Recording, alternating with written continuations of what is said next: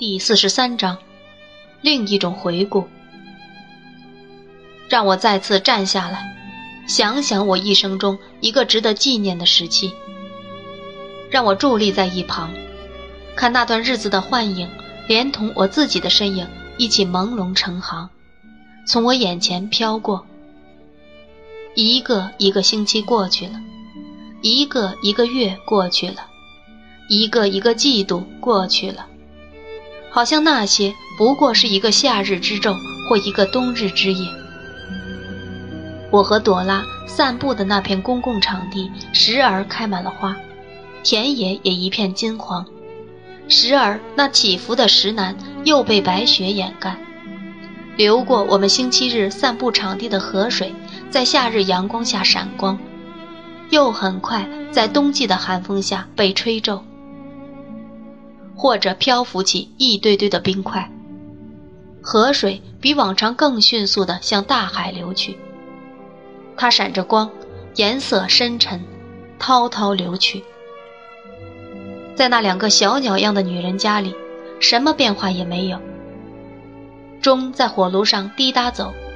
晴雨季在墙上挂着，钟和晴雨季都没有准过，可我们对他们，可我们对他们依旧虔信不改。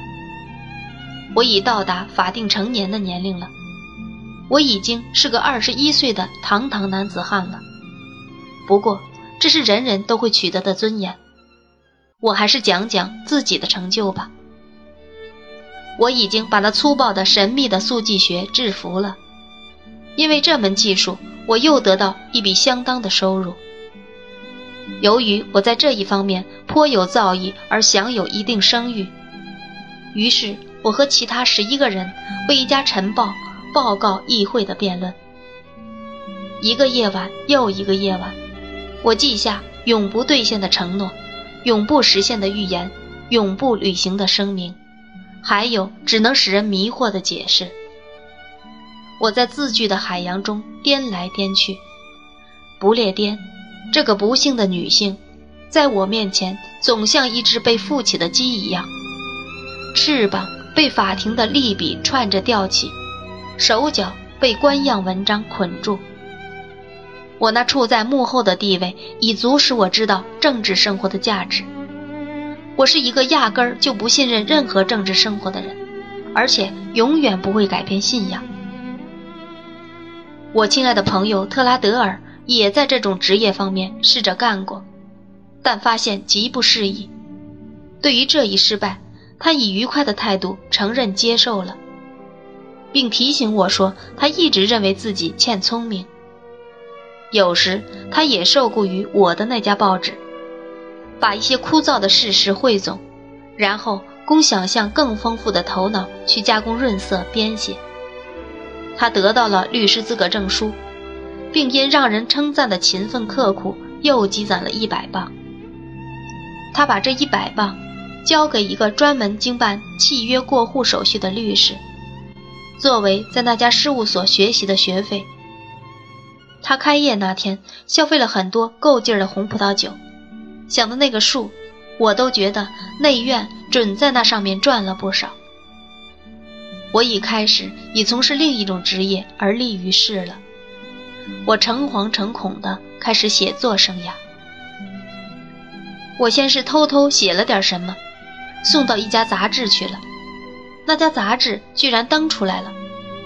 从那时起，我就鼓起劲头写了许多小玩意儿。现在这些小品经常给我带来些稿酬。总的来说，我很过得去了。我用左手的手指来计算我的收入时，我已数过了第三个指头，达到第四个手指的中间那关节了。我们从白金汉街迁到一幢很让人喜欢的小屋里，离我第一次热情发作时看过的那一幢很近。可是我姨奶奶不肯住在这里，她已把多福的那小屋很合算的卖掉了。他硬要搬到附近一幢更小的小屋去住，这意味着什么？我要结婚了吗？是的，是的，我要和朵拉结婚了。拉芬尼亚小姐和克拉丽莎小姐已对此许可了。如果说有什么金丝鸟会心神不定，那就是他们俩。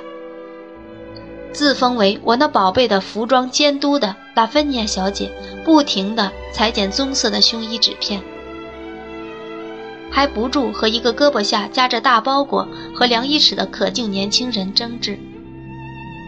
一个总把穿了线的针插在衣裳前襟上的缝衣匠在加食宿。我觉得他哪怕吃饭、喝水、睡觉，也没把那根针取下过。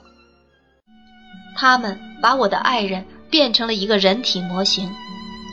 不时，他们派人把他找去试穿什么玩意儿。晚上我们在一起时，每过五分钟，便有一个惹人讨厌的女人敲门，并说道：“哦，朵拉小姐，请你上楼呢。”克拉丽莎小姐和我姨奶奶走遍了伦敦，找出一件件家具，并叫朵拉和我去看。其实根本不用走这种视察的过程，任他们直接把东西买下来更好。因为当我们去看一个烤篮和烤肉架时，朵拉看见一个顶上有铃铛的中国小房式的狗屋，她一见就很喜欢。我们把那东西买下后。花了很长时间才让继父习惯了这新住宅。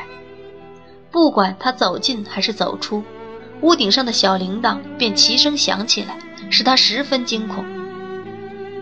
皮果提也来帮忙，一到就干起活来。他担任的工作似乎是把一切东西都清洁了一遍又一遍。他不断地擦着一切东西。直到把一切都擦得像他和忠实的前额一样放光，才罢手。就在这时，我开始看到他那孤单的哥哥在夜色中穿过黑暗的街道，一面朝来往行人的脸上张望。在这种时候，我绝不和他谈话。他那凝重的身子往前走时，我很清楚他在寻找什么，他惧怕的又是什么。我有空闲时，也为了说得过去而去博士院。这天下午，特拉德尔来博士院找我。他为什么神色如此端庄呢？原来我那幼稚的梦想就要实现了，我就要去拿结婚证书了。这是那么重要的一个小小文件。当他放在我桌上时，特拉德尔半羡慕半敬畏地盯着他看。在那上面，大卫·科波菲尔和朵拉·斯宾罗两个名字像是沉淀在昔日甜蜜梦境中一样连在一起。在脚上是像双亲一样亲切俯视着我们这结合的印花。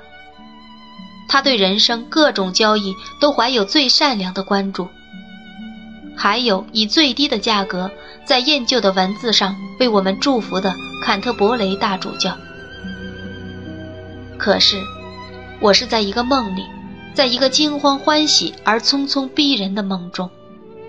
我不能相信我就要结婚了，可我又不能不相信。